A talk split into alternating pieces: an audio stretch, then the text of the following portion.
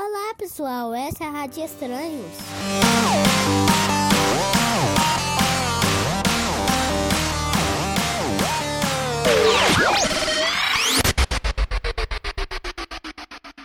Rádio Estranhos.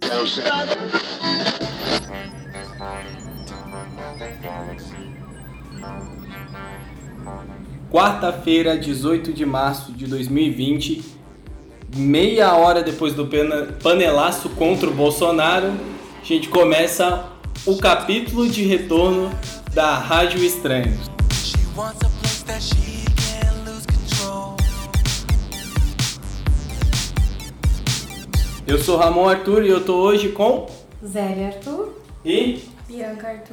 Eu já falei pra você, se você for nesse tom, eu vou dar na sua cara. Eu quero sorriso na voz, eu não tô pedindo sinceridade. Então, beleza. Hoje o papo é sobre arte de não artistas ou arte para não artistas, tá? Então, para começar, eu queria que você, Bianca, com o sorriso no tom da voz, me dissesse a sua definição de arte. Existir. Eu existir arte? É, não só, eu acho que se você fala assim, defina arte, existir, eu acho que, por exemplo, eu não entendo. Muito... Não, mas a arte não é pra ser entendida. A arte é para ser o quê? Sentida. Sentida. Tá, então o vento é arte. Depende de como você vê a arte. A arte não tem uma definição assim, um quadro é arte, uma música é arte. Você pode se expressar artisticamente de várias formas. Se vestir de uma forma diferente é se expressar, e arte é expressão. Legal, já viu como ficou bem mais definido? É, é, então, eu.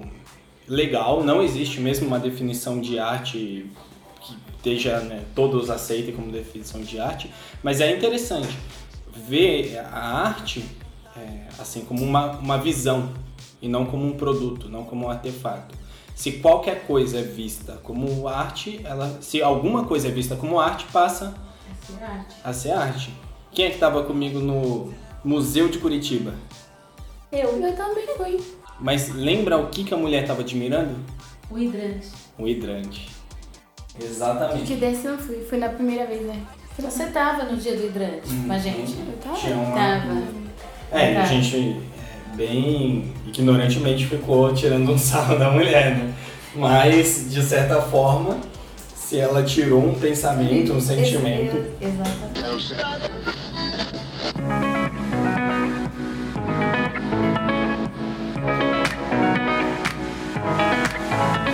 Num primeiro momento, é, a gente tem um contato com a arte quando alguém fala pra gente isso é arte, né? Se a gente for pensar, a gente criança, a gente adolescente, alguém um dia vem e fala isso é arte, né? Qual foi o primeiro contato que você, Zélia, teve com a arte? Foi dessa mesma forma que você falou, foi na escola. Numa aula, alguém falou assim, isso aqui é arte. Uhum, Aí eu imaginei e perguntei, onde que eu encontro a arte? No museu. uhum. Aqueles quadros, aquelas esculturas, pra mim foi apresentada dessa forma. E eu fiquei um bom tempo achando que a arte só estava ali. A arte só no, a que tá no Só museu. no museu. E quando que isso muda? É, isso muda. Eu acho que bem depois, quando eu já saí do colégio, quando eu já comecei a ver o mundo de outro jeito. Então eu comecei a ver arte na rua, arte com os colegas que faziam alguma coisa diferente e com colegas mesmo que faziam algum, um- alguma coisa diferente, um desenho diferente ou coloria um muro diferente ou a sua casa ou no seu próprio quarto. A maioria no quarto quando eu era jovem, no quarto dos colegas e tinha um quadro, uma fotografia, uma página de revista, e eu comecei a falar, não, isso é uma arte. É. Sem necessariamente estar É, dentro do museu. Sem estar dentro do museu. Legal. É, eu tenho uma, uma história para contar antes de fazer a pergunta para Bianca, que essa cai bem para ela. Ah, algum tempo atrás eu estava vendo um documentário sobre impressionistas, sobre Renoir, sobre Monet. Inclusive, eu sempre confundo expressionistas e impressionistas, mas eu acho que é impressionista o nome do, de- Monet, o movimento que Monet e o Renoir fazia parte. Em determinado momento, eles estão tentando colocar um quadro na galeria e o, o curador, é, que é uma pessoa bem conservadora, ele olha para o quadro deles e fala assim: Isso não é arte. Arte é aquela coisa clássica que vem da Renascença, os desenhos até mais realistas. Isso que eu, isso que eu tô vendo não é arte. Né? E recentemente um diretor famoso falou que os filmes da Marvel não era filme. Né? Era uma outra coisa, era um parque de diversão. Acho que dá pra fazer um paralelo. E por fim, eu vi um documentário sobre Picho. E no documentário sobre Picho, é, eu acho que é um dos personagens principais, o produtor, ele faz o seguinte, ele vai falando a história da pichação e ele invade uma galeria, eu acho que é a Arte SP, ele invade essa galeria e é o como se fosse o TCC do pessoal da, da Faculdade de Belas Artes. E ele é um cara que estava fazendo curso também e ele ia apresentar o TCC dele.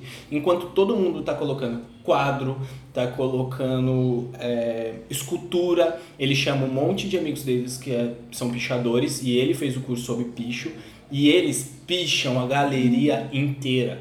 E esse cara é posto pra fora, né, pela polícia, e ele tá gritando assim: "Cara, é meu direito apresentar o meu TCC". E o picho é isso, né?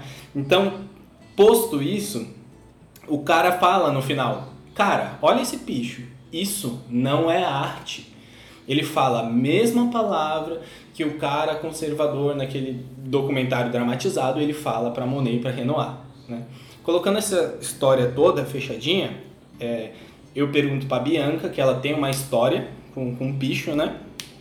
Que é como você vê a separação é, do, da arte clássica, da arte pop, através de filme, através de gibi, e do picho. Eu acho que tudo depende da, da sua vivência, da sua vida, de volta a existir. Porque nesse mesmo documentário existe um menino que ele não sabe ler, ele é analfabeto. E ele só lê picho. Então foi. Ele é da favela daqui de São Paulo, eu não lembro qual. Mas é o que ele vive, então, tipo, chega a um ponto que é a existência dele, o dia a dia dele é o picho, ele sabe escrever e ler só dessa forma. E as pessoas é, que consomem arte, que são. Pro- provavelmente esse menino que só lê em picho, ele também não vai considerar, digamos assim, arte uma pintura renascença, uma pintura. é, aquele lá do movimento Carpindim, que é super. é, que lembra o pasto, ele vai achar aquilo ali bobagem, vai achar que aquilo é uma coisa sem graça, entendeu? Então, pra mim, vai tudo vai depender de como você tá existindo, tá vivendo no meio que você tá inserido.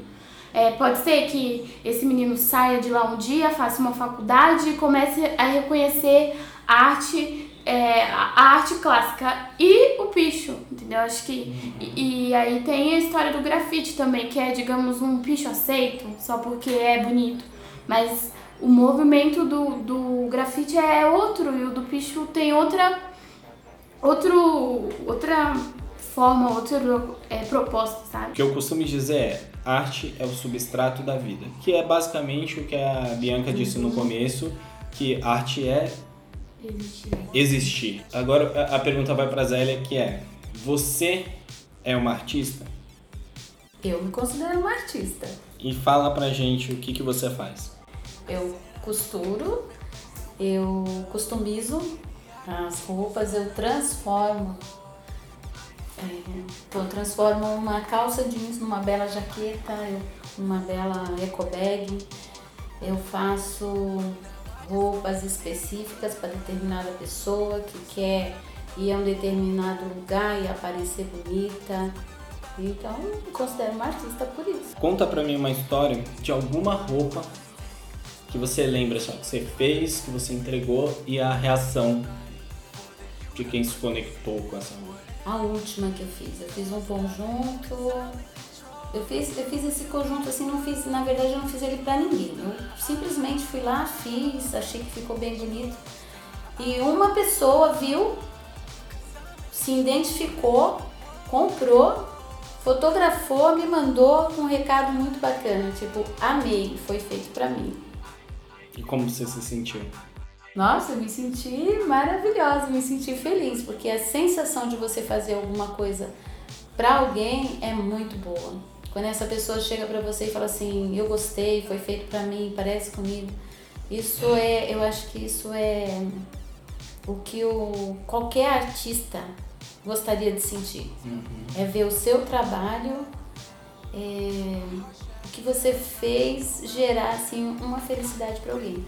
Pra quem Já olha, conexão. Exatamente, para quem olha, para quem usa. É, quando a pessoa sai na rua e pergunta de onde vem, quem fez, e você vê o seu nome, né? Ah, a pessoa foi, fez assim para mim, é muito bom.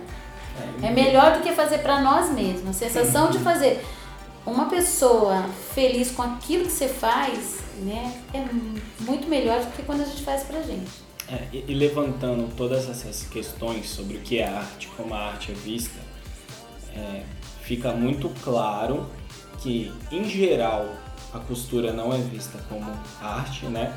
Talvez seja visto como arte a modelagem, é, escolher a roupa, mas a costura, a costura, a alta costura é vista, né? Mas talvez a costura de todas as milhares de costureiras que tem em cada bloco de cada bairro não seja visto. E de tudo que a gente conversa aqui, é super, totalmente. É a arte, é, se tem uma arte da moda, essa é a arte mais pura, né? Exatamente. Principalmente quando ela, é, a costureira lá do bairro transforma alguma coisa para alguém. Alguém chega com uma peça de, ah, eu tenho isso aqui que foi da minha avó, da minha mãe. Ela olha aquilo, olha para a pessoa, em 15 minutos de conversa, uma fala com a outra que mais ou menos queria, a costureirinha vai lá, transforma, e a pessoa vem e fala assim, nossa, tá melhor do que eu imaginava. E pega aquela roupa e vai embora, vai para um baile, vai para uma festa e se sente assim maravilhosa com aquilo que está vestindo, aquilo que a costureira lá do bairro transformou. Né? Agora eu vou perguntar pra Bianca que é assim, é, nem tava no roteiro isso, mas ah, se a gente for pensar na arte da Idade Média, por exemplo, o artista era considerado muito mais um técnico. né? Então você tem o técnico, um azulejista, é, um vidraceiro, ele era considerado um operário. E quando ele fazia aquelas vidraças das igrejas medievais que a gente olha e fala, caralho, que foda, é, é, ele não tinha nenhum nome dele ali, porque não era considerado. Não, não tinha, a arte não tinha essa carga, né? E por isso não havia, é, não havia direito autoral, vamos colocar assim. Então hoje o artista, quando produz, ele já vem com essa carga do direito autoral, do ser reconhecido, o direito de ter o seu nome, de querer viver da obra dele. Isso gera uma relação diferente com a arte. E a gente vê as costureiras não tendo essa relação, né? Não tô querendo dizer que é bom ou que é ruim. Eu tô só dizendo que é diferente. Como que você vê a relação da arte com o produto, a arte com a venda, a arte com a geração de subsistência? Primeiro que, assim, questão das costureiras, não sei. é, eu acho que, assim, quem não se reconhece como arte são as próprias costureiras. É, por falta de da arte ser uma coisa, aqui pelo menos, ser uma coisa é, que é importante, é dada, tem va- valor. Se você for é, ver porque eu escuto muito podcast, digamos assim, de moda, sabe?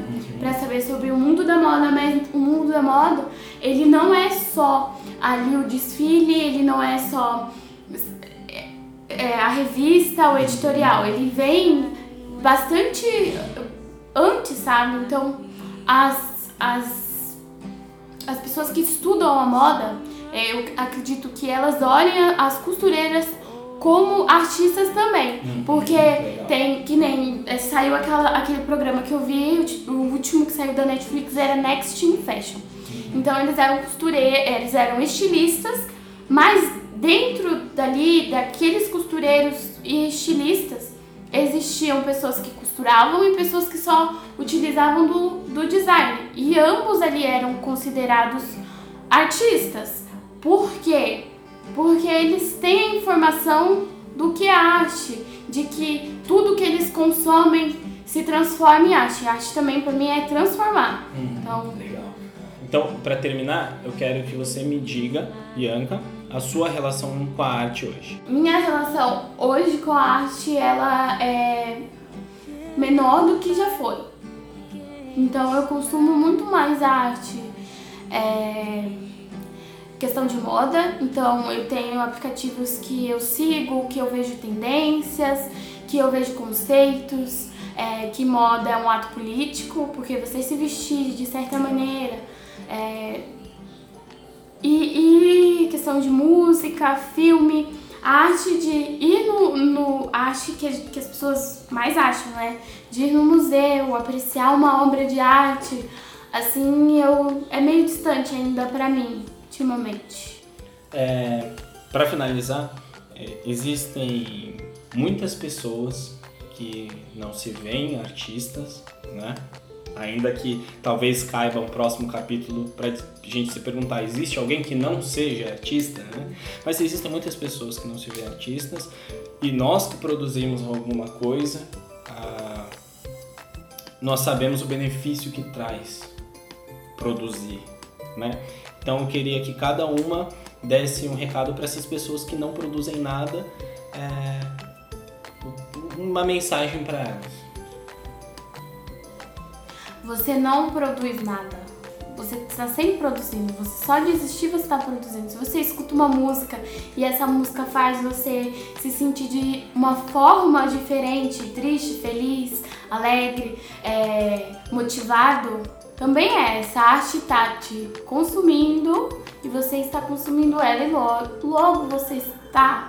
Você é, essa é- mudança de, Isso, de vibe passa do seu dia para as outras pessoas. Isso e é, e pro que você faz, isso é uma transformação também, então. E, e você pode fazer isso com uma outra pessoa, né? Então, às vezes você tá chateado, às vezes você tá feliz, coloca uma música que tem, porque a- a- uma música, X música tem um, um texto, tem uma mensagem, e isso transforma. Às vezes, se, se inspirar é também. Se você se inspira pra mim, automaticamente você é um artista. Às vezes você se inspira a tirar uma foto, às vezes você se inspira a fazer alguma coisa pra alguém, uma comida. Então, pra mim, todo mundo é um pouquinho artista. Eu vejo assim as pessoas que não não produzem arte. É, eu acho que às vezes, eu, eu falo por mim, que é o, que- o que aconteceu comigo. É, é, as pessoas, a gente esquece de fazer a coisa que a gente gosta. Então a gente vive num dia a dia tão mecânico assim. Você trabalha para ganhar dinheiro. Aí você gosta de fazer alguma coisa, mas aquilo não te dá a remuneração que você considera legal. Aí você vai por aquele caminho, fazendo coisas que você não gosta. E a que você gosta, você deixa para depois. Você admira nos outros, às vezes. E no meu, no meu caso foi assim. Até o momento que eu falei, não, eu vou fazer alguma coisa que eu gosto. E a partir do momento que eu me vi em frente a uma máquina de costura e que até aquele barulhinho me deixa feliz, eu comecei a produzir arte pra mim. Então eu acho isso. Legal. Então, vou agradecendo quem acompanhou essa retomada da Rádio Estranhos. Vamos encerrando esse episódio de arte para não artistas ou de não artistas. E fiquem em casa, álcool em gel na mão e fora Bolsonaro. Obrigado e até a próxima. Fora Bolsonaro.